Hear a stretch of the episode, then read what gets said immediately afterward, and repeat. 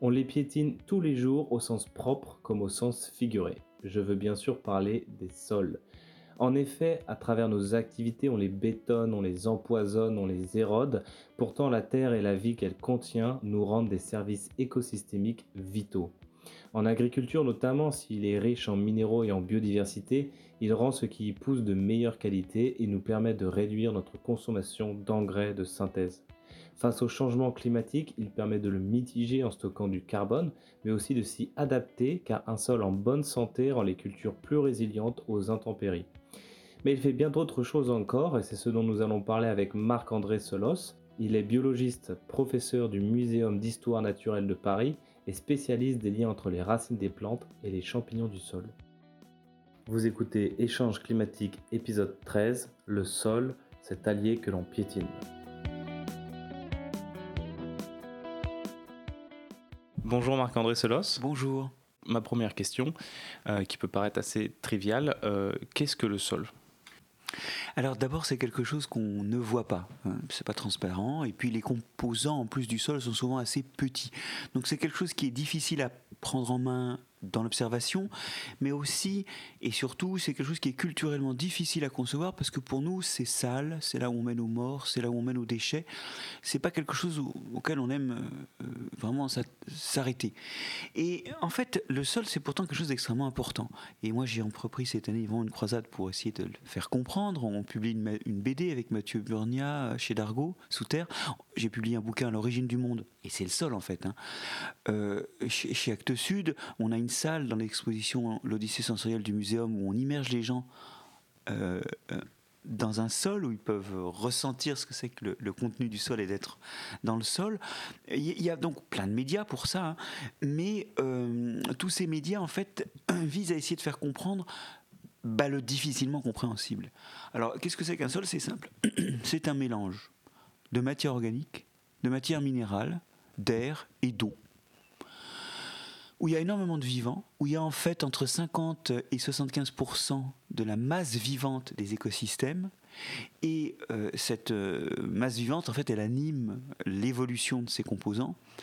Et en réalité, euh, s'il y a là tous ces composants, c'est qu'on est à l'interface, pour faire simple, entre l'air et le substrat géologique, la roche ce que les pédologues appellent la roche-mère, parce que c'est elle qui contribue à engendrer le sol euh, de son côté, mais, mais elle n'est pas la seule, une fois de plus. Il y a aussi la vie et l'air.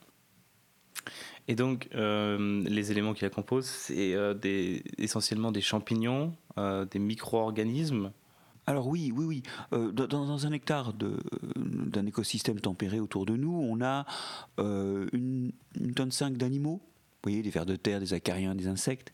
On a 5 tonnes de racines. Ah oui, parce que la plante est pour un tiers dans le sol. Un tiers de sa masse en moyenne est dans le sol. Bon, c'est un, chiffre variable, mais du coup, on a 5 tonnes par hectare de racines. Et puis on a ces fameux microbes. Alors ces microbes sont de plusieurs natures. Il y a les champignons qui sont des organismes filamenteux, des sols, euh, dont les filaments mesurent un centième de millimètre. Il y a les bactéries qui sont des petites cellules isolées ou en grappes ou en chaînettes. Alors là, ces cellules-là font plutôt un millième de millimètre, c'est beaucoup plus petit. Il y a différentes façons d'être petit. Il y a aussi les amibes, qui sont des espèces de, grosses cellules d'un centième de millimètre, déformables, qui progressent dans le sol grâce à leur déformation et qui sont capables d'englober des bactéries ou des petits bouts de matière organique euh, dont elles se nourrissent, en fait, en les avalant ainsi. Et, toute cette vie-là, donc ces 5 tonnes, par hectare. Au, total, ça nous fait donc une, douzaine, de, tonnes par hectare sous le sol. Ça fait l'équivalent de, selon leur taille, 150 à 250 moutons. C'est des moutons qu'on voit pas, évidemment. Et pourtant, c'est les artisans des écosystèmes qui nous entourent parce que, en fait, c'est eux qui assurent toutes les fonctions euh, qui permettent ce qu'on voit nous en surface. En fait, visiter le sol, c'est visiter les coulisses du monde. Donc, euh, bah, c'est une très, très belle formule. Euh, donc, je voulais justement parler de ces, fonctions vitales et ces services écosystémiques rendus par le sol. Euh, dans une de vos conférences, j'ai vu que vous parliez de la fertilité des océans. Oui, alors bon, effectivement, je, je, fais beaucoup de conférences qui sont en ligne et où j'essaie de, sensibiliser les gens, euh, bon, à beaucoup de choses, mais notamment en ce moment à ce que sont les, sols. Et euh, c'est quelque chose d'assez inattendu, ça. On, pense souvent que 90% de notre alimentation vient des sols parce qu'on pense aux végétaux que l'on mange ou aux animaux que l'on mange qui ont mangé des végétaux, genre un steak euh, ou, ou un, filet de bœuf. bon. Mais en fait, il faut bien comprendre ce qui se passe derrière un point d'actualité qui en ce moment est vraiment assez aigu. Pourquoi les pêcheurs bretons veulent aller pêcher sur les côtes de Grande-Bretagne? Pourquoi ils vont pas tout simplement au large des, côtes de France? Bah, c'est qu'en fait, le poisson, il est que sur les côtes. Et qu'effectivement, avoir accès aux côtes des autres, c'est augmenter la zone où on peut pêcher. Ça explique aussi que au 19e siècle, on soit allé pêcher la morue en Islande, au lieu d'aller la pêcher simplement au milieu de l'Atlantique. C'est que le long des côtes, il y a des fleuves qui arrivent et qu'il y a même des sels minéraux qui fertilisent l'océan. Et en fait, euh, au milieu de l'océan, par contre, quand un cadavre sombre, il emmène très loin de la lumière les sels minéraux qu'il contient, l'azote, le phosphate, le potassium, le phosphore. Et en fait, finalement, euh, il n'y a pas de sol dans l'océan, donc il n'y a pas de recyclage. Et du coup, tout ce qui est dans l'océan, le cœur de l'océan s'appauvrit. En revanche, sur les côtes, on a ces fleuves qui arrivent. Et savez-vous pourquoi les fleuves sont riches en sels minéraux? Mais c'est simplement parce qu'ils ont transité dans les sols et qu'ils en ont emmené une partie de la fertilité. Et ça, vous le savez, car vous savez aussi que quand on met trop d'azote ou trop de phosphate dans les sols, on retrouve ça sous forme de prolifération d'algues vertes ou dans les Caraïbes d'algues brunes sur la côte. Donc euh, on, le sait ça en fait tous très bien au fond, que ce sont les sols qui font la fertilité de l'océan. Et donc en réalité, 95 à 99% de ce qu'on mange vient des sols, fût-ce après un passage par l'océan. Euh, et vous dites aussi qu'une bonne part de la concentration de CO2 atmosphérique dépend du sol. Oui, alors une bonne part, une part effectivement importante vient de la respiration du sol, puisque je disais tout à l'heure qu'en fait les, microbes et, les animaux qui sont dans le sol modifient les composants du sol, et notamment ils sont en train de se nourrir aux dépens de la matière organique du sol. D'ailleurs, souvent les animaux mangent en fait des microbes qui sont sur la matière organique, ils ne savent pas trop digérer les restes végétaux qu'il y a dans le sol. Mais les microbes, eux, savent attaquer ça et se nourrissent de ça. Alors effectivement, tout ce petit monde respire et le sol est un producteur de CO2. Il n'est pas producteur d'ailleurs que de CO2, et là ça montre que les gaz aussi du sol sont en devenir. Vous voyez, vous avez cette conversion de l'oxygène du sol par la respiration du sol en CO2. Mais vous avez aussi d'autres métabolismes qui illustrent deux choses. D'abord, la contribution du sol à l'effet de serre. Deuxièmement, l'incroyable diversité des métabolismes et des façons de vivre qu'il y a dans le sol et qui surpasse nettement ce qu'on connaît autour de nous. Figurez-vous que quand il n'y a pas assez d'oxygène dans le sol, il y a des bactéries qui respirent au CO2. Et ça, ça fait du méthane comme déchet. Et donc les sols anoxiques, c'est-à-dire ceux qui sont plus ou moins noyés d'eau, émettent du méthane. La riziculture inondée, par exemple, est une source de méthane importante. Il y a d'autres bactéries qui, dans le sol... La, la fonte du pergélisol aussi, c'est ce qui se passe, non? Oui, alors la fonte du pergélisol, c'est le relargage de, CH4 qui s'est accumulé, qui peut venir de bien en dessous du sol, ou bien être produit dans le sol au moment de la fonte. Et effectivement, parce qu'un pergélisol qui fond, c'est un sol gorgé d'eau. Donc c'est un exemple aussi de ces sols euh, qui produisent du méthane. Et puis, il y a les bactéries qui sont capables de respirer au nitrate, c'est-à-dire qu'elles prennent du nitrate. Alors ça, vous voyez que le cocktail irrigation plus fertilisation ici est un favorisant. Et les bactéries qui, produisent, euh, enfin qui utilisent le nitrate ont, comme déchet le protoxyde d'azote, un gaz qui est 240 euh, fois plus efficace que le CO2 dans l'effet de serre, alors que le méthane, lui, n'est que, que, si j'ose dire, 50 fois plus efficace que le CO2 dans l'effet de serre. En d'autres termes, ce que ça veut dire là, c'est que des sols qui manquent d'oxygène, et ça, ça arrive, notamment à cause de l'immigration, bah, contribuer à l'effet de serre. Et alors, euh, par parenthèse, en France, notre production de protoxyde d'azote, donc ce gaz à très fort effet de serre, est à 80% liée au sol agricole. Je voudrais qu'on parle maintenant des, euh, des cycles bio-géochimiques qui, euh, qui régulent le, système Terre. Vous avez parlé un peu du, du cycle du, du, carbone déjà. le cycle de l'azote.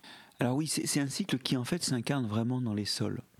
D'abord, il y a les échanges entre euh, le sol et la plante ou l'animal qui mange la plante. C'est-à-dire qu'il y a dans le sol des formes dites minérales, hein, ammonium, nitrate, euh, d'azote, qui sont exploitées par les plantes qui convertissent ça en acides aminés. Et ces acides aminés peuvent cheminer dans les chaînes alimentaires. Tôt ou tard, un organisme va décider que cette molécule, enfin, il va décider ou utiliser une molécule azotée pour faire de l'énergie. Il va la brûler. Euh, on fait ça à nous. Et, à ce moment-là, il va se retrouver, il va produire du CO2 avec le carbone de cette molécule, mais il va aussi produire un déchet azoté. Bon, que nous, on expédie sous forme euh, d'urée, mais tôt ou tard, l'urée finit sous forme d'ammonium. Et cet ammonium, euh, ben, il va être pris en charge par des bactéries qui, en présence d'oxygène, alors ça c'est donc c'est déjà le retour de l'ammonium au sol, n'est-ce pas?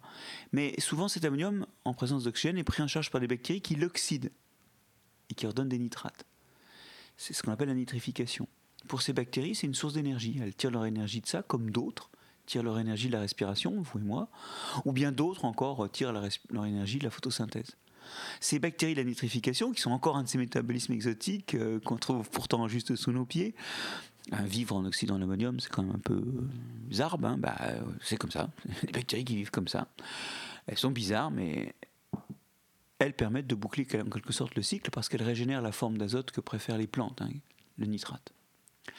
Mais là, c'est toujours pas fini parce que cet azote qui tourne entre l'état d'ammonium de, nitrate d'une part ou d'azote dans la matière organique d'autre part, d'où il vient? Il peut pas venir de la roche. Vous comprenez bien qu'il n'y a pas d'azote dans les roches. Alors certains m'objecteront que oui, il y a quand même des débris dans les roches sédimentaires, il y a toujours un petit peu d'azote qui traîne. Euh, oui, mais les, les meilleures estimations nous donnent une contribution de l'azote de la roche à 10% du stock d'azote qu'on va retrouver dans le sol. Il nous en manque encore au moins 90%. Certains me disent Ah, bah oui, mais ça vient avec des poussières, c'est amené par l'air à partir d'autres écosystèmes. Euh, oui, mais dans ces autres écosystèmes, ça vient d'où? En fait, il y a dans tous les écosystèmes, mais en particulier dans les sols, des bactéries capables d'utiliser l'azote atmosphérique. D'ailleurs, on, connaît certaines d'entre elles parce que certaines d'entre elles sont nourries, littéralement cultivées par des plantes, les légumineuses, qu'on appelle aussi les engrais verts, parce qu'on sait qu'elles améliorent les sols, et pour cause. Euh, ces plantes-là, les trèfles, euh, les luzernes, nourrissent des bactéries qui fixent l'azote atmosphérique. Donc, ces bactéries qui sont soit libres, soit nourries par des, plantes comme les légumineuses, euh, ces bactéries-là, elles transforment l'azote atmosphérique. C'est 80% de, diazote qui nous entoure dans l'air et qui est inaccessible à la plupart des organismes. Elles sont capables de l'oxyder, de le réduire pardon, en, en ammonium, et à partir de là, de faire des acides aminés. Donc c'est la voie d'entrée, effectivement, de l'azote dans le vivant, et cette voie d'entrée est plutôt dans les sols chez nous. Et il faut repenser à ça en mangeant toutes ces légumineuses, hein, euh, haricots, pois, pois chiches, fèves, soja, euh, que nous on mange comme des protéagineux parce que leurs euh, graines sont riches en protéines, mais qui en fait ont, accès à ces bactéries et, par là accès à l'azote atmosphérique pour faire leur azote organique. Donc voilà esquissé à, à, à grands traits hein, les métabolismes qui se passent dans le sol. Et j'en ai passé, il y a 7 ans, enfin il y a une dizaine d'années, on a découvert qu'il y avait encore un autre groupe de bactéries qui faisaient des choses tordues dans les sols, les, planctomycètes.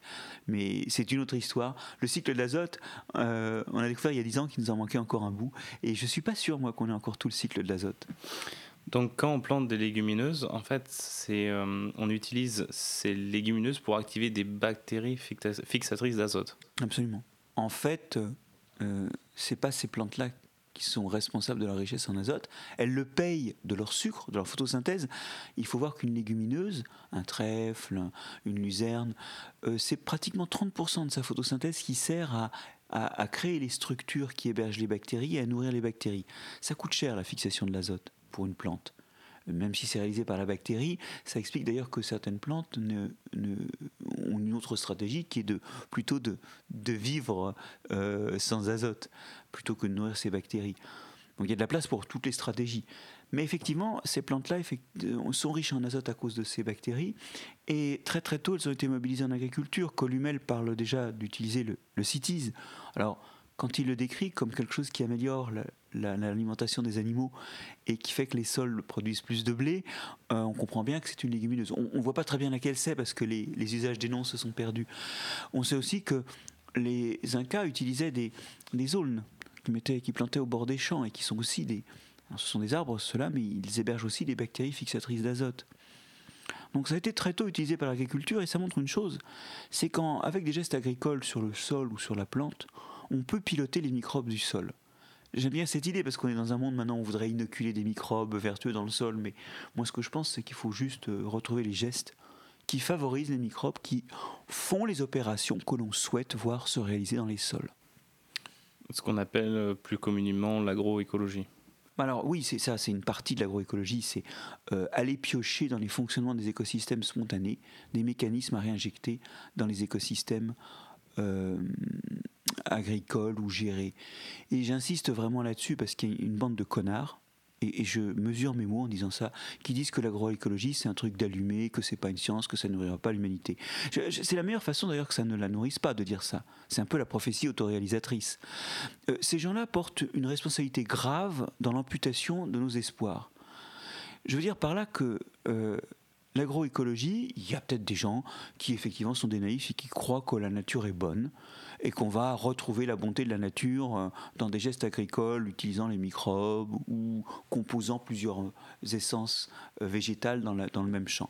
Ça, c'est de la naïveté et c'est pas l'agroécologie. L'agroécologie, c'est une science, une science en plein essor, une science qui effectivement a encore à faire ses preuves dans le cas général, même si dans des cas particuliers, pour des cultures en particulier ou des euh, des, bassins de production en particulier, elle a, déjà fait ses preuves, mais l'agroécologie, c'est notre espoir de faire du biomimétisme, tout simplement, c'est-à-dire d'utiliser des choses qui existent dans la nature pour faire une autre agriculture demain.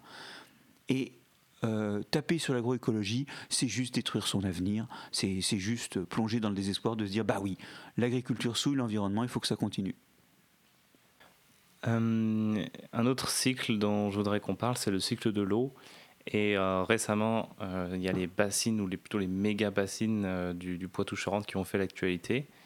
D'un côté, il y a les FNSEA ou le côté agriculteur qui défendent ces bassines dans le sens où, selon eux, si on ne récupère pas la pluie en hiver, elle finira de toute façon dans les océans. Donc ce serait une perte de ressources.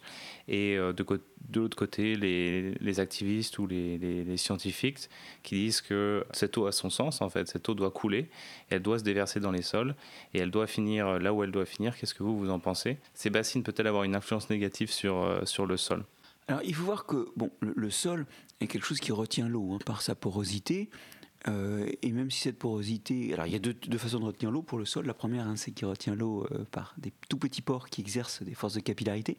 Et les plus gros pores, eux, par contre, laissent lentement l'eau s'écouler, mais lentement parce qu'ils ne sont pas bien connectés entre eux. Donc, ça augmente le temps de passage. En fait, l'eau, c'est une éponge. Le, pardon, le sol, pour l'eau, c'est une éponge. Euh, et c'est lors de l'eau, passage de l'eau dans cette éponge qu'elle va soit aller nourrir des plantes, enfin, soit nourrir des plantes, c'est d'ailleurs la, plupart du temps, quand il y a un sol avec de la végétation au-dessus, c'est 60 à 80% de l'eau qui repart par les plantes. Et puis il y a un petit reliquat qui s'en va par écoulement, qui peut faire un passage par une nappe phréatique, mais qui finit euh, éventuellement dans une rivière, dans un océan, en emmenant un peu de fertilité. Et en fait, tout est là. Bloquer les écoulements, laisser les eaux se décanter dans des barrages, euh, et je dis bien qu'elles se décantent parce que toutes ces bassines, toutes ces retenues collinaires finissent par se boucher c'est juste en fait laisser l'eau perdre sa, charge soluble. La remettre dans les champs alors qu'elle va s'écouler, c'est lui donner moins de chances d'arriver jusqu'à l'océan. Or, on l'a dit tout à l'heure, cette eau qui arrive à l'océan, elle amène de la fertilité. Alors, c'est pas que les retenues collinaires, c'est tous les aménagements cumulés qui expliquent ce que je vais dire. Les rectifications de cours d'eau, euh, les barrages hydroélectriques. Mais au total, nos rivières, quand elles sont aménagées, elles amènent beaucoup moins de fertilité euh, dans l'océan. Par exemple, le Rhône, au début du XXe siècle, on estime qu'il amenait 33 millions de tonnes de sédiments par an dans le golfe de Gascogne. On sait aujourd'hui qu'il en amène 8. Alors d'ailleurs, c'est un effet, un effet secondaire aussi, c'est que dans, tout ce qu'il amène, il y a moins de sable et ça aide pas nos, plages à résister à la montée de l'eau parce qu'elles sont en, plus que de subir la montée de l'eau, elles reçoivent moins de sédiments. Bon, donc pour résumer, euh, effectivement, c'est pas neutre de faire une retenue collinaire. C'est pas neutre de faire une méga bassine, de faire. Euh, mais hum, quelque part, il faut euh, estimer les effets délétères et les effets positifs. Et on n'a pas besoin de gens qui nous disent qu'il ne faut pas de méga bassines. On n'a pas besoin de gens qui nous, disent qu'il faut des, des méga bassines. On a besoin de gens qui analysent les coûts et les bénéfices de cette pratique et qui éventuellement peuvent mettre un curseur.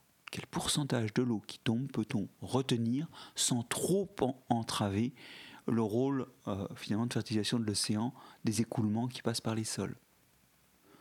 En fait, on a besoin de nuances. Et les débats souvent sont tellement polarisés que ça repousse à la génération suivante les conclusions qu'on pourra tirer pour une gestion efficace. Moi, ça me rend malade euh, de voir des gens qui se cramponnent à des idées, soit par principe, soit parce qu'ils sont sincèrement convaincus, et peut-être ils ont raison à court terme que c'est leur seule façon de survivre économiquement, et qui nous privent d'un débat serein. un dernier cycle dont je voulais parler, et c'est peut-être un peu le, moins bien connu de tous les cycles, c'est le cycle du phosphore. Et j'ai entendu ou j'ai lu qu'aujourd'hui, il y a un risque de manque de phosphore pour notre agriculture? Bah, euh, Alors, il y a effectivement euh, des engrais phosphatés aujourd'hui qui euh, ne sont plus les engrais d'autrefois. En fait, autrefois, bah, les engrais, c'était dans le fumier. C'est-à-dire qu'on mettait de la matière organique dans les sols, cette matière organique contenait du phosphate, et ce phosphate était lentement relâché par l'attaque des microbes qui respiraient une partie de la matière organique et libéraient de l'azote, comme j'ai tout à l'heure, mais aussi du phosphore. Ce recyclage, en fait, était vraiment un recyclage au sens où ce fumier venait des champs. Alors on avait une dynamique de recyclage qui était d'ailleurs quantitativement pas terrible. C'est vrai qu'en termes de fertilité, c'était pas forcément la, grande joie. Aujourd'hui, on a substitué à ça l'injection de phosphate venue de mines, notamment de mines situées au Maroc. Ah, et donc de phosphates qui sont ramenés avec une contribution à l'effet de serre euh, des combustibles consacrés à leur transport. On a euh, donc des phosphates dans les sols, et puis bah, finalement on en met beaucoup, euh, ça finit par fuir et partir dans les eaux douces, où ça contribue à faire de l'eutrophisation, c'est-à-dire à faire proliférer les algues, voire même ça, file sur le littoral. Alors, on a en fait aujourd'hui, et puis tout ce qu'on récolte, d'un autre côté, toute la matière organique qu'on produit, bah, ouvrez votre poubelle, vous verrez, hein, vous jetez tout à la poubelle et ça finit brûlé dans une centrale d'incinération. Donc on a plus de recyclage et on a remplacé ça par un flux qui vient des mines dans nos sols et qui passe dans l'océan. Il y a un autre recyclage qui a disparu, c'est qu'il y a moins d'animaux qui migrent en, remontant les rivières, Notamment, il y a moins de saumons qui remontent les rivières et ces saumons finissaient bouffés par des animaux terrestres. Et donc, euh, les, animaux. Euh, alors, il y avait aussi un certain nombre d'oiseaux aussi qui pouvaient circuler entre le littoral et l'intérieur des terres. Et euh, quand on a tapé là-dedans avec la pêche et la chasse, on a beaucoup moins de retour de l'océan vers les écosystèmes terrestres. On pense que 90 à 95% du retour du phosphore de la mer vers les écosystèmes terrestres a disparu avec la disparition d'une grande partie des populations d'oiseaux et de tout un tas de, de, poissons migrateurs. Euh, juste pour euh, vulgariser au maximum, ce que vous voulez dire, c'est que les oiseaux migrateurs, euh, ils chassaient au littoral bah, Oui, ou comme les poissons, les poissons migrateurs, effectivement, se nourrissent sur le littoral, ils se chargent en phosphore et finalement ils peuvent crever à un moment ou un autre, bouffés par un autre animal dans les écosystèmes terrestres. Et ça, ça ramène du, phosphore. Hmm. Donc on a des dynamiques de recyclage euh, qui ont craqué. Et ça, ça pose plein de problèmes. Déjà, les, euh, problèmes dits d'eutrophisation, comme je le disais, c'est-à-dire que finalement ce phosphate finit là où on ne veut pas, et il fait des proliférations d'algues en eau douce ou sur les littoraux. Même si chez nous, c'est surtout, plutôt, c'est surtout l'azote qui entraîne les proliférations d'algues vertes. D'autre part, euh, ce phosphate, bah, il n'est pas inépuisable. Et on a dit en plus on le ramène à coût de combustible fossile, mais les mines de phosphate ne sont pas inépuisables. Alors on ne sait pas très bien quand elles piquent de phosphate, j'entends dire 30 ans, 50 ans, mais il y a un moment où on en aura moins, et, ça c'est un problème, c'est pas une ressource durable. Puis il y a un dernier détail que les gens méconnaissent souvent. Les phosphates sédimentaires, parce que c'est des sédiments en fait, hein, ces phosphates, les phosphates sédimentaires sont contaminés par du cadmium. En amenant des phosphates comme engrais, on amène du cadmium dans les sols. Ça, c'est vraiment très problématique. Pourquoi? Parce que c'est un métal lourd, extrêmement toxique, et on ne peut pas le retirer quand il est là. Donc en fait, on est en train d'intoxiquer nos sols lentement. Aujourd'hui, beaucoup de sols agricoles ont dix fois plus de cadmium que les sols environnants. Et on retrouve ce cadmium dans notre alimentation? Alors on peut, effectivement, ça peut être un contaminant d'un certain nombre de plantes. Et puis ça enraye aussi un certain nombre de mécanismes de vie du sol, mais il peut y avoir une toxicité directe sur nous. Il peut aussi y avoir une toxicité directe pour les gens qui vivent autour, parce que ce cadmium peut se retrouver dans des poussières qui partent du sol, comme tous les métaux lourds. Hein. On a récemment eu un scandale euh, dénoncé par Libération de, ces jeunes enfants roumains qui vivent et jouent sur des sols pollués au plomb et à d'autres métaux lourds en région parisienne et qui en fait ont de très hauts niveaux de métaux lourds et notamment donc de saturnisme, hein, hein, donc des, teneurs en plomb dans le sang, euh, qui, sont, bah, qui sont de nature à les rendre durablement malades toute leur vie. Donc euh, effectivement, mettre des métaux lourds dans les sols, ça interroge. Hein. Alors évidemment, je n'ai pas dit que les sols agricoles étaient toxiques comme les sols dont je viens de parler de la région parisienne. Mais quelque part, on les engage sur cette voie avec les engrais phosphatés. Souvent, on entend phosphore, phosphate, azote et nitrate. Quelle est la différence entre les deux? Alors en fait, bah, souvent on utilise l'un pour l'autre, mais c'est vrai, c'est impropre. Euh, phosphore ou, azote, c'est comme carbone. C'est un atome. Et cet atome peut rentrer dans la composition de molécules. C'est-à-dire que les, atomes vivent souvent en assemblage, ils ne vivent pas tout seuls. Par exemple, le carbone peut être assemblé avec deux, molécules, avec deux atomes d'oxygène dans une molécule de CO2, de gaz carbonique. Le phosphore peut par exemple être en présence de quatre molécules d'oxygène et ça va donner un ion phosphate, PO4 3-, qui a trois charges négatives. Il peut, l'azote peut être sous plein de formes. Euh, N2, hein, le diazote euh, qui est dans l'atmosphère, ces deux atomes d'oxygène, mais ça peut aussi être sous forme de nitrate, en présence de trois molécules d'oxygène, ça, fait donc ce qu'on appelle le nitrate ou NO3-, puisqu'il y a une charge négative. Voilà, donc nitrate, phosphate, ce sont des molécules qui contiennent du phosphate et de l'azote, respectivement. Euh, donc, on vient de parler un petit peu de l'importance de, cette vie du sol, des micro-organismes. Quand on parle de la crise de la biodiversité, est-ce qu'il y a aussi une crise à ce niveau-là? Alors, oui, bien sûr. Enfin, les sols font partie des endroits où nos actions ont des effets délétères. Mais il convient de bien comprendre, il y a eu un très bel atlas des bactéries du sol de France qui est paru il y a quelques années, que euh, ce qui se passe surtout en ce moment dans les sols agricoles, c'est une réduction de densité des populations. Il y a moins d'individus. Euh, donc, ça veut dire ça, quand on perd des individus dans les populations, des espèces du sol, on perd de la diversité génétique. On perd déjà quelque chose irrémédiablement. Mais on n'a pas perdu, a priori, beaucoup d'espèces. Euh, je serais bien en mal de vous donner le nom d'une espèce du sol qui a disparu. Ce que ça veut dire, c'est que euh, ça va mal. En tendance, les populations sont en train de, se réduire et, et ça, c'est le début de l'extinction. Mais nous ne sommes qu'à l'aube de cette extinction au sens où toutes les espèces sont encore là. Et donc on a encore tout ce qu'il faut pour inventer une agriculture qui soutienne mieux les populations de ces microbes, sachant que soutenir les populations de ces microbes, c'est vital pour deux raisons. Des raisons fonctionnelles, ces microbes font vivre les sols, c'est-à-dire, quand on dit ça, c'est une formule, hein, ils font fonctionner les sols. C'est eux qui sont responsables de tout ce qu'on a évoqué, la décomposition de la matière organique, la fixation de l'azote, la nitrification, enfin tout ce qu'on vient de dire, c'est eux qui le font. Donc, l'intérêt de les protéger, c'est finalement pérenniser ces processus qui sont importants pour que les sols fonctionnent. Mais il y a une autre raison.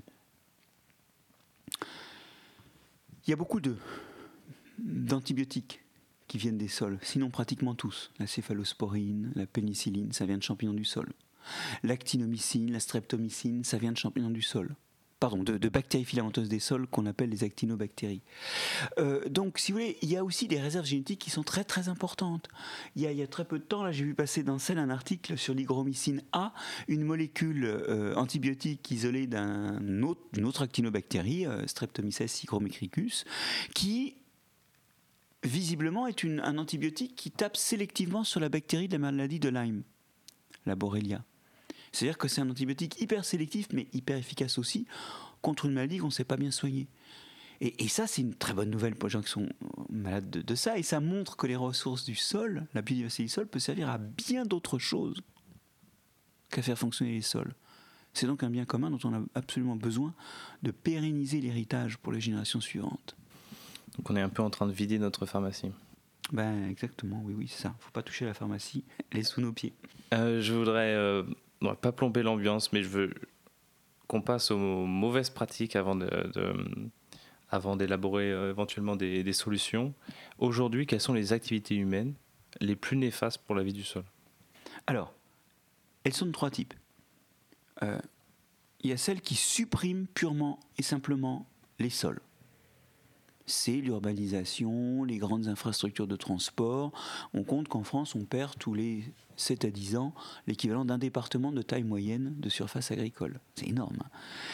Euh, et tout ça dans un temps où les centres-villes sont en train de dépérir. C'est bizarre. Bon, ça c'est la première chose, c'est une disparition pure et simple. Après, il y a des disparitions lentes. Sur l'urbanisation, est-ce que c'est possible de faire marche arrière? J'ai entendu qu'on pouvait euh, débétoniser. Alors, tout dépend de ce qui se passe en, dessous. Si vous avez euh, raclé le sol au moment où vous avez recouvert votre sol, vous allez retrouver un, bas de profil le sol ou carrément de la roche, et là il va y avoir un certain temps de reprise. on peut aider en amenant de la matière organique, mais enfin, euh, ça, ne va quand même pas tout de suite redonner un sol fertile. Si vous avez recouvert votre sol sans décaper le, haut du sol, euh, la reprise sera sans doute un peu plus rapide. Mais il y a aussi un autre problème qui est, dans ce temps-là, il a percolé plein de choses dans le sol. Euh, non pas que ces sols-là aient beaucoup accès à l'eau de pluie, mais il y a quand même des ruissellements, des infiltrations. Et en ville, il y a un fort risque de contamination par des métaux lourds ou des hydrocarbures. Et donc vous risquez aussi de récupérer un sol qui a été souillé par ce qui s'est passé au-dessus. C'est vrai que maintenant on est plus précautionneux, mais pensez à toutes les friches industrielles qu'il y a autour de Paris euh, ou dans toutes les grandes régions industrielles. Euh, on n'a pas toujours été autant, et en plus les entreprises qui ont fait des, des carabistouilles comme ça, parfois involontairement, parfois euh, quand même en se rendant compte de ce qui se passait, ces entreprises en fait, bah, elles n'existent plus depuis longtemps. Donc les, bénéfices de, cette souillure ont souvent été tirés, alors même qu'on n'a plus forcément d'argent pour maintenant gérer ces, ces problèmes-là. Donc ça, c'est les sols qui disparaissent purement et simplement, même si on peut effectivement les régénérer plus ou moins bien, plus ou moins vite. Mais pas nécessairement, je pense notamment aux pollutions métaux lourds. Deuxième axe de disparition des sols, une disparition pernicieuse parce que lente, celle induite par le labour. Le labour déstructure complètement le sol, détruit les systèmes racinaires, un des avantages du labour c'est qu'il désherbe, détruit les réseaux de filaments de champignons et laisse un sol déstructuré, nu, souvent pendant l'hiver parce qu'on laboure en automne. Et ça, ça augmente l'érosion d'un facteur 10 à 100. Ça fait que les sols de la plaine de Beauce, par exemple, érodent autant que des sols alpins alors qu'ils n'ont pas de pente. On est tous habitués à ces sols nus et à ces paysages bruns en hiver, c'est pas normal. On est habitué à ce que l'eau qui circule soit chargée en, soit trouble et chargée en, bah, en particules issues du sol. C'est pas normal non plus. Regardez les rivières qui circulent dans les forêts. Dans le même temps, l'onde y est claire. Parce qu'il y a bien de l'érosion en forêt, mais 10 à 100 fois moins. Et ça, ça veut dire que nos sols sont en train de fondre sous nos yeux. Donc là, c'est le problème de la disparition. Après, il y a le deuxième axe, qui est l'axe du dysfonctionnement. C'est tous les gestes qu'on fait et qui euh, abîment le fonctionnement des sols. Par exemple, typiquement, le glyphosate est toxique pour certains champignons du sol qui aident les plantes à se nourrir dans le sol. C'est ces champignons sur lesquels travaillent mes équipes de recherche. Ils font une association avec les plantes qu'on appelle la mycorhize, où ils échangent des sucres contre des sels minéraux qui sont allés chercher dans le sol. Eh bien, il se trouve que le glyphosate est toxique pour ces champignons. Il est aussi toxique pour les vers de terre. Alors ça ne veut pas dire qu'il faut sortir du glyphosate euh, immédiatement, mais il faut trouver des solutions de remplacement assez vite parce que ce n'est pas une bonne option. Euh, les engrais d'ailleurs hein, sont aussi euh, des, façons d'enrichir le sol, une façon qui perturbe son fonctionnement. Je vous parlais de ces champignons qui nourrissent les plantes. Eh bien, quand les plantes trouvent directement des aliments dans le sol, elles payent plus le champignon pour aller faire les courses. Donc elles se privent du champignon. Ce qui fait que la minute d'après, elles seront plus dépendantes des engrais et qu'elles perdent aussi au passage un autre effet de ces champignons qui est de protéger les racines des maladies.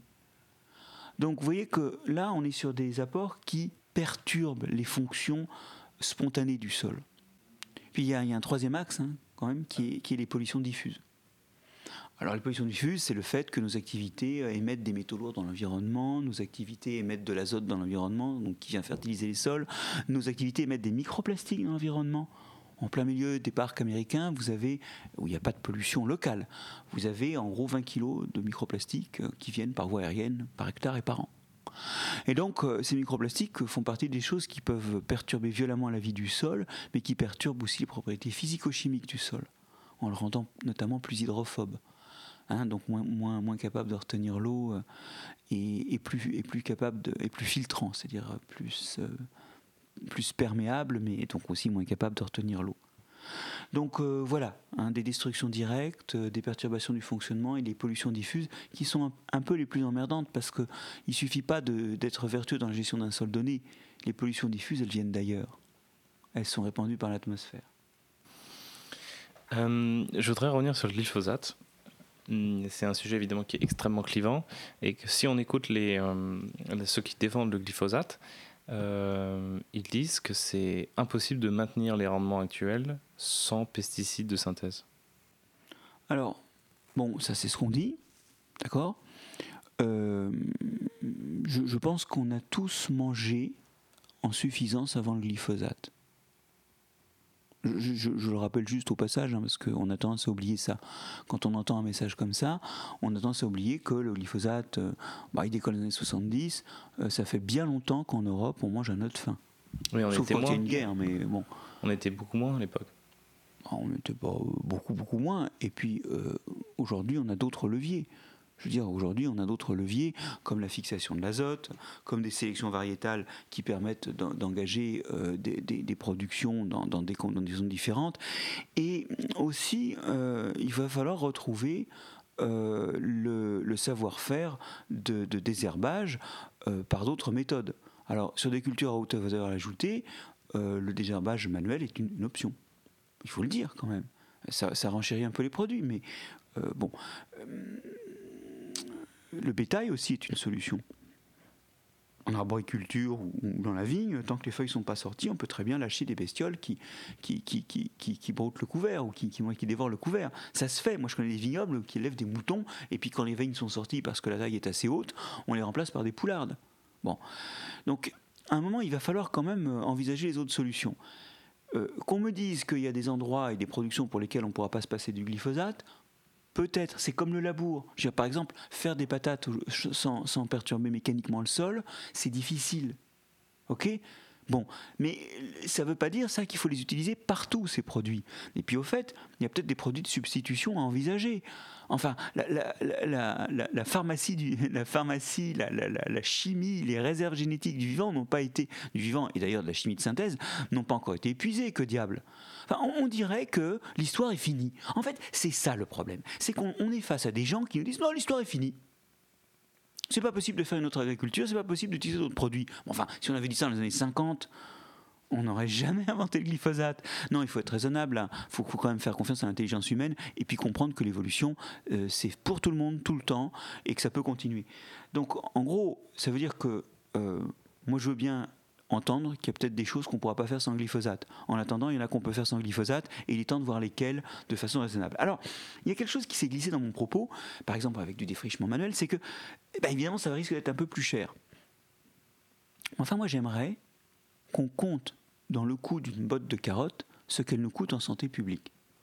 À force d'utiliser les pesticides dans tous les coins, euh, ça abîme la santé des agriculteurs. Il faut lire l'étude Agrican qui montre que même s'ils ont 3% de cancers en moins que la population euh, générale parce qu'ils vivent dans des conditions de nature un peu plus saines, les agriculteurs, ils ont des explosions de certains myélomes, de certains cancers de la bouche, de cancers de la prostate. Enfin, il y, a quand même un problème, quoi.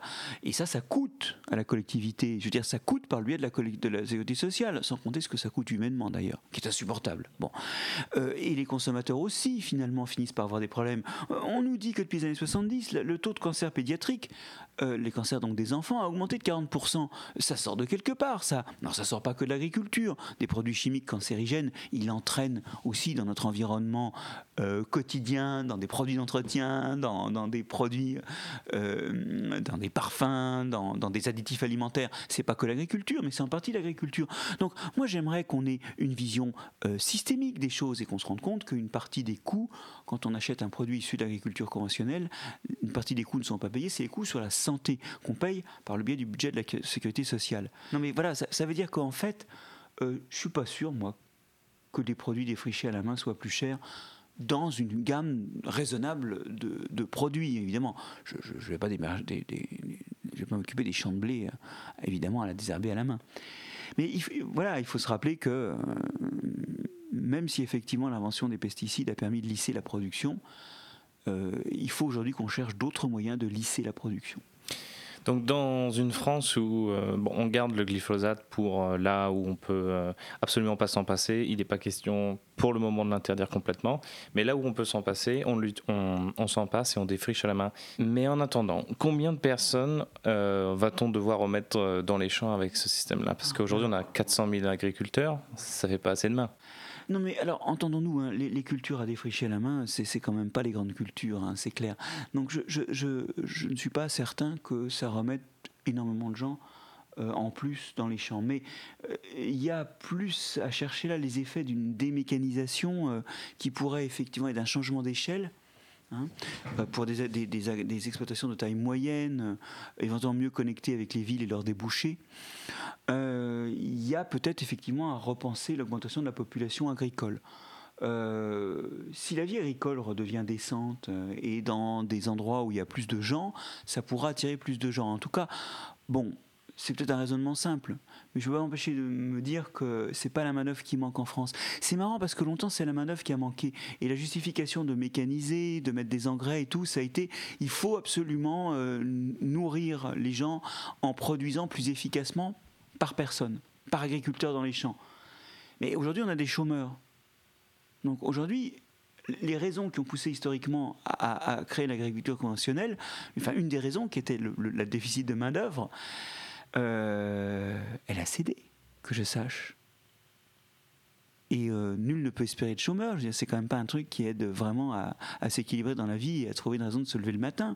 Donc euh, je pense qu'il faut quand même acter à un moment que c'est pas la main-d'œuvre qui manque.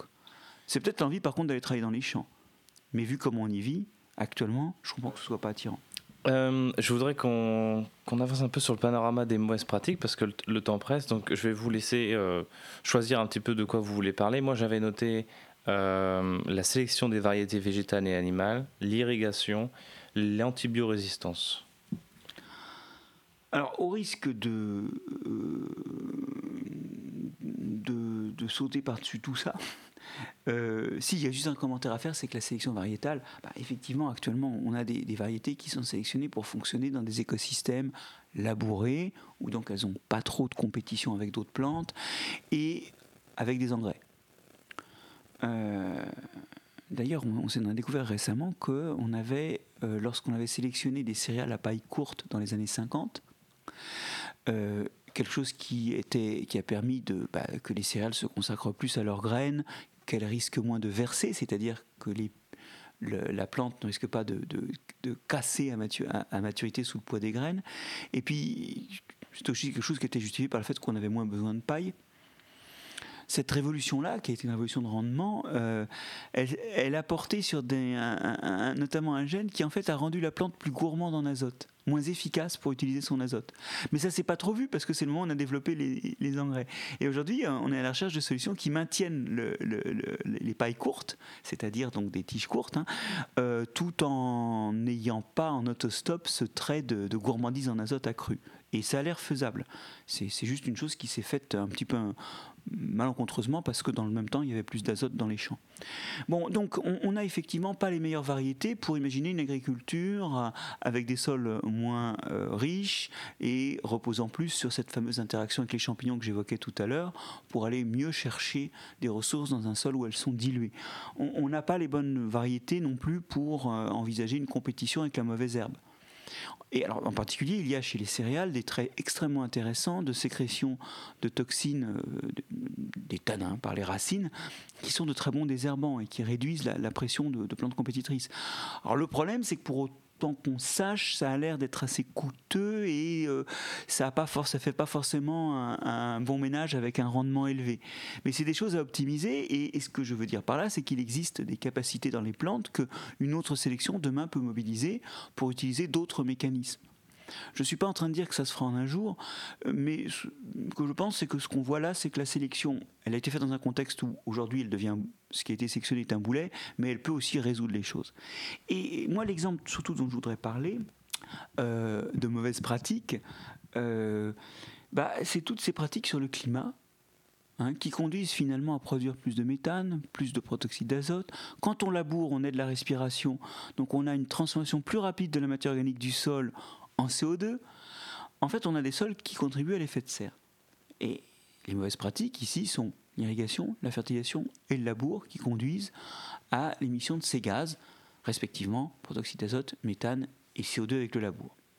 On pense d'ailleurs que ça c'est ancien. Il y a la théorie de Rudiman, euh, qui est un, climatologue américain, qui remarque que nous ne sommes pas rentrés en glaciation il y a 5-10 000 ans comme on aurait dû le faire, et il observe qu'en fait il y a eu un décrochement par rapport aux teneurs atmosphériques attendues dans un retour en glaciation vous savez que les, glaciations nous sont imposées par un cycle astronomique euh, depuis 2 millions d'années. Et le, le quaternaire. Le quaternaire. Et ces deux millions d'années-là ont été gouvernés par les astres, en quelque sorte, hein, par les, caractéristiques de l'orbite terrestre autour du, du Soleil et l'inclinaison de, son axe de rotation euh, sur le plan de l'écliptique du système solaire. Et ça, ça fait qu'on aurait dû entrer en glaciation on a commencé un refroidissement il y a une dizaine de milliers d'années, et ce refroidissement aurait dû s'accompagner, comme c'est toujours le cas, d'une baisse du CO2 et d'une baisse du méthane dans l'atmosphère. Or, ce qu'observe Ruddiman, c'est que les courbes se détachent de l'attendu vers, pour le CO2, il y a 10 000 ans, où là, le CO2 commence à être suraccumulé par rapport à l'attendu théorique.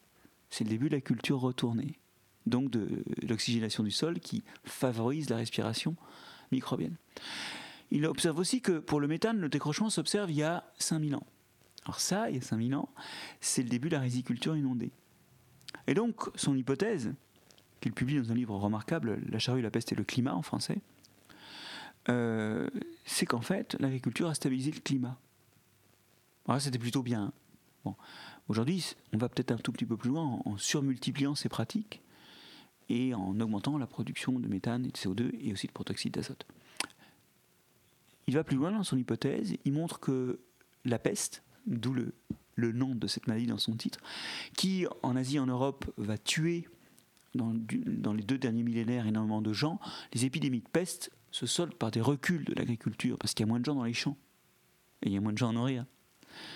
Peste noire en Europe, hein, c'est 30% de la population qui y passe. C'est des reculs énormes démographiques. Et en fait, ce qu'il montre, c'est que ça explique, dans son modèle, les refroidissements qui suivent.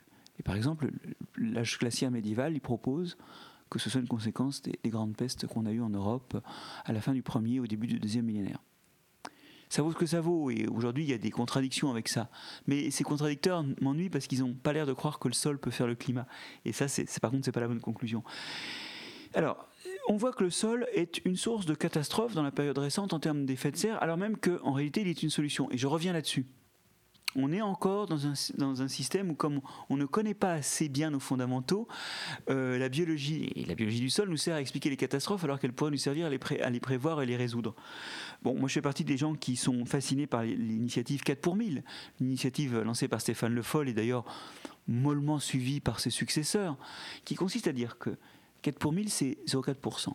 Si on augmente tous les ans la teneur en carbone de tous les sols euh, la teneur en matière organique de tous les sols de 0,4%, alors on va mettre dans le sol une quantité de carbone qui correspond à ce que l'humanité met dans l'atmosphère chaque année. Une fois consommé le CO2 qui va dans l'océan et dans un accroissement de la photosynthèse, il reste du CO2 chaque année dans l'air. Et eh bien, si on augmente de 0,4% la teneur en matière organique de tous les sols, on va mettre dans le sol une quantité de carbone équivalente à ça. On va donc bouffer le CO2. On va compenser le CO2 qu'on a créé, puisque si on met cette matière organique dans les sols, elle ne va pas se décomposer ou plus lentement. Et donc, ça va faire du carbone immobilisé, du CO2 qui ne repart pas dans l'atmosphère. Cette initiative-là, elle est géniale parce que dans un autre temps, on a effectivement des, déchets animaux ou des déchets urbains qui sont bourrés de matière organique. Alors encore faut-il savoir bien les trier, mais en fait, on a aussi la solution.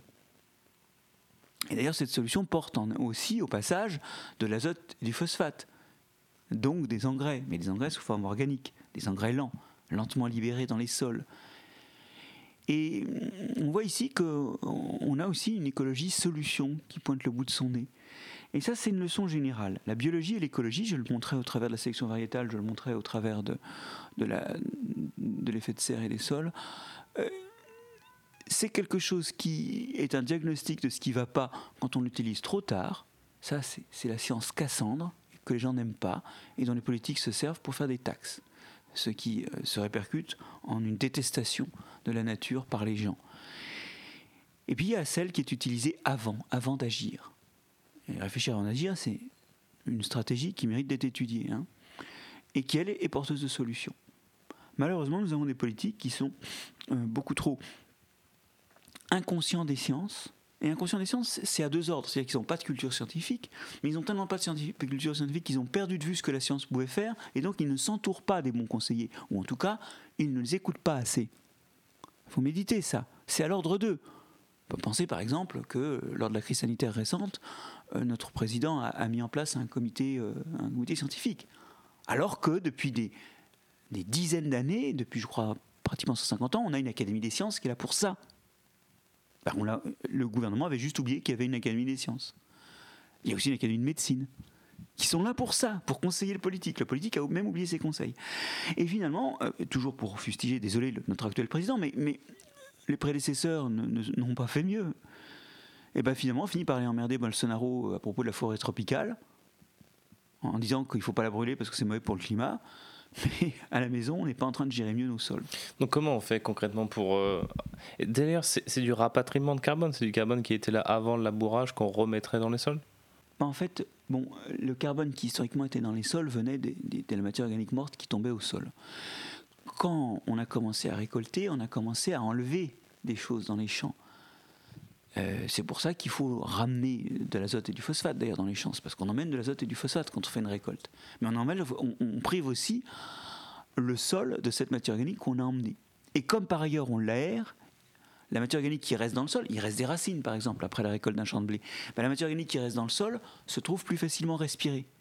Et donc, c'est à la fois qu'il n'en arrive plus assez et qu'elle part plus vite, qui fait que nos sols agricoles sont extrêmement dépourvus de matière organique. Regardez sur le site GISOL, G-I-S-S-O-L, euh, qui est un grand site donc du, groupe d'études des sols.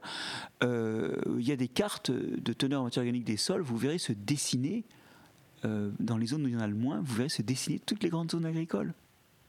Et vous verrez euh, très bien la forêt des Landes, les forêts de montagne, euh, les pâtures de Bretagne et du Morvan, vous les verrez très bien. Là, il y a, là, il y a de la matière organique dans les sols. Donc, comment on fait concrètement? Eh bien, on ramène de la matière organique. Alors, ça veut dire plusieurs choses.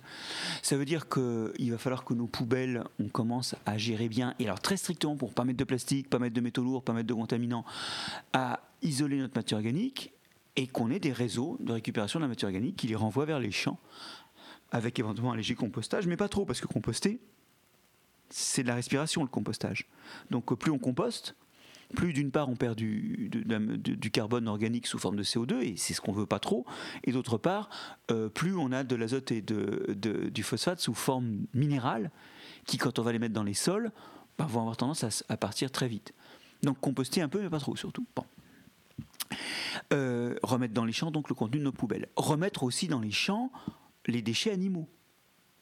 Bon, alors euh, aujourd'hui on est dans un paradoxe. On a des régions qui font énormément de production animale, comme en Bretagne, et là il y a tellement de déchets que les sols sont saturés de tout ce qu'ils reçoivent, et ils bavent, ils fuient de l'azote et du phosphate qu'on retrouve à la côte. Paradoxalement, pendant ce temps-là, dans la Beauce, on utilise des engrais euh, minéraux. Alors, en fait, c'est vrai qu'on se dit, ah oui, mais alors le coût de transport, qu'est-ce que ça va donner? Eh oui, il y a un problème, c'est qu'on a spécialisé nos régions. Et il est temps peut-être de déspécialiser un peu et de comprendre qu'il y a des complémentarités entre l'élevage et l'agriculture euh, végétale. Vous savez, quand Sully disait que pâturage et labourage sont les mamelles de la France, en fait, bon, labour, euh, ben, c'est vrai qu'à court terme, ça fertilise le sol, mais je viens de dire qu'à long terme, c'est pas génial. Bon, cette phrase veut dire qu'il faut faire l'inventaire dans les vieilles pratiques. Hein, le passé n'était pas forcément vertueux. Mais quand il parle de pâturage, tout le monde pense qu'il dit Ah bah oui, avec le labour, on va obtenir des plantes, avec le, pâturage, on va obtenir de la viande. Non, non. Quand vous regardez les traités d'agronomie de l'époque, c'est qu'on sait très bien que quand on a des bestiaux, eh ben, on peut mettre du fumier dans les champs. Et là, ça sert d'engrais de, de, à l'époque, parce que ça va libérer de l'azote et du phosphate. Et donc, il y a des complémentarités aujourd'hui à retrouver, et, des complémentarités qui impliquent que dans des bassins de production, il faut un peu des deux. D'ailleurs, j'en signalais une autre tout à l'heure de complémentarité, c'est le broutage. À un moment, le bétail, ça peut être une façon de gérer un couvert, sans avoir à mettre d'herbicide. Alors, je ne dis pas que c'est une solution dans tous les cas, mais c'est aussi un autre point de, de, d'entraide entre l'élevage et l'agriculture végétale. Pour terminer, il est évident qu'une agriculture, un élevage non intensif sur des sols où on ne peut pas faire mieux que de l'élevage, et donc il ne s'agit pas de priver l'agriculture hein, de, ces sols, et sans consacrer comme actuellement en Europe un tiers de la surface agricole à nourrir le bétail. Parce que c'est ça, en plus de nos importations de soja. Bref, un élevage extensif Hein, qui n'a pas ses défauts de mobiliser les surfaces agricoles et, de faire trop de déchets à un endroit donné, cet élevage extensif, il convient très bien à une consommation de viande redevenue saine. Aujourd'hui, on est à 100 kg par personne et par an. Euh, il faut se souvenir que les recommandations de l'OMS sont plutôt aux alentours de 10-20 kg. Dernière question. Aujourd'hui, le bio représente 8% des, des, surfaces cultivées et l'agriculture de conservation des sols est pratiquée par 2% des agriculteurs. Qu'est-ce qui fait qu'on ne fait pas plus de bonnes méthodes et moins de mauvaises méthodes C'est ce qui justifie ce que je disais tout à l'heure, euh, cette salle sur le sol dans l'Odyssée sensorielle, l'exposition qui a lieu actuellement au muséum, euh, la BD, le livre L'origine du monde une histoire naturelle du sol expliquée à ceux qui le piétinent, hein. euh, que j'ai écrit euh, les, documentaires auxquels j'ai participé. C'est, Céline Bockel pardon, a fait un très très beau documentaire là, sur le sol qui était présenté récemment au Salon Marjolaine. Il faut qu'on multiplie les façons d'expliquer le sol parce qu'en fait, il faut que nos concitoyens comprennent ce qui se passe quand ils achètent une botte de carottes en amont. Et c'est pas évident. Une autre de mes actions, ça a été moi d'essayer d'influencer les programmes du secondaire où effectivement, bien qu'on soit en pleine régression de l'enseignement des sciences de la vie et de la Terre, puisque c'est devenu une option en terminale et en première, dans quelle cervelle détraquée a pu naître cette idée que les sciences de la vie et de la Terre, celles de la santé et de l'environnement, sont une option pour la prochaine génération. C'est un programme de malade. Bon. Dans le dernier programme qu'auront tous les enfants en seconde, on a mis le sol. On a mis d'où vient la nourriture, et là, derrière, on devine l'exploitation agricole, et on devine le sol, et on parle un petit peu de ça, et on recommande une excursion de formation dans une zone de production de nourriture. Donc il faut raconter aux gens d'où ça vient pour que les gens comprennent dès le plus jeune âge et une vision systémique, sinon écosystémique, de leur nourriture. Et là, ils feront peut-être mieux le sol. Si le bio a un peu d'avance sur l'agriculture sous couvert, c'est que le bio, on le sent un peu mieux parce que notre santé est en cause. On nous dit que les produits sont plus sains. Donc d'un point de vue anthropocentré, c'est plus perceptible. Mais le sol, ça reste très loin de ce qu'on perçoit intuitivement. On le disait dès le début de cet entretien. Et je pense qu'il faut l'expliquer plus. Et, mais pas que le sol. En fait, il faut expliquer plus la logique écosystémique dans laquelle nous nous insérons. Et moi, j'invite ceux qui nous écoutent à faire une petite pause, à aller ouvrir leur frigo et à vraiment consacrer 10-15 minutes à imaginer tous les écosystèmes qui se cachent derrière chacun des produits qu'il y a dans leur frigo. Vous allez voir, c'est colossal. Et ça, ça veut dire que vous êtes virtuellement présent dans plein d'écosystèmes par votre carte bleue, par vos achats, et que vous y validez les modes de production ou d'extraction des ressources. Il faut vraiment le réaliser et c'est pas facile et ça demande une formation, ça demande un bain dès le plus jeune âge. Ah merde Au primaire, il n'y a pas d'ambition pour les sciences de la vie de la Terre. Merde et merde, merde, merde. Donc éduquer, changer la demande pour changer euh, la production. Ben moi je, je crois sincèrement que l'homme n'est pas bête. Il y a des gens qui disent ah moi je, je suis pas vif, je suis pas intelligent, je sais pas. C'est pas vrai. Ça c'est encore des prophéties autoréalisatrices. Les gens euh, peuvent comprendre beaucoup plus. Mais il faut les mettre dans une situation d'être capable de prendre ça, en, de prendre les conséquences en charge ensemble. Euh, moi, je crois à la volonté générale de Rousseau et la volonté générale, on l'obtient par l'éducation. Merci Marc-André Selos. Merci. Voilà, j'espère que cet épisode vous a plu. Si c'est le cas, n'hésitez pas à le partager autour de vous. C'est le meilleur moyen de faire grandir ce petit podcast indépendant et ça permet de valoriser le temps que moi et les intervenants avons investi. N'hésitez pas aussi à vous abonner sur les plateformes de streaming. Les prochains épisodes sortiront en janvier. Je reçois de temps à autre des emails et des messages privés pour me faire part des retours sur les épisodes précédents. C'est toujours un plaisir. Donc, si vous avez des critiques positives ou négatives, mon email est en description.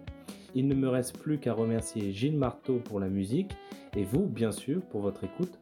Passez de bonnes fêtes de fin d'année. On se revoit l'année prochaine.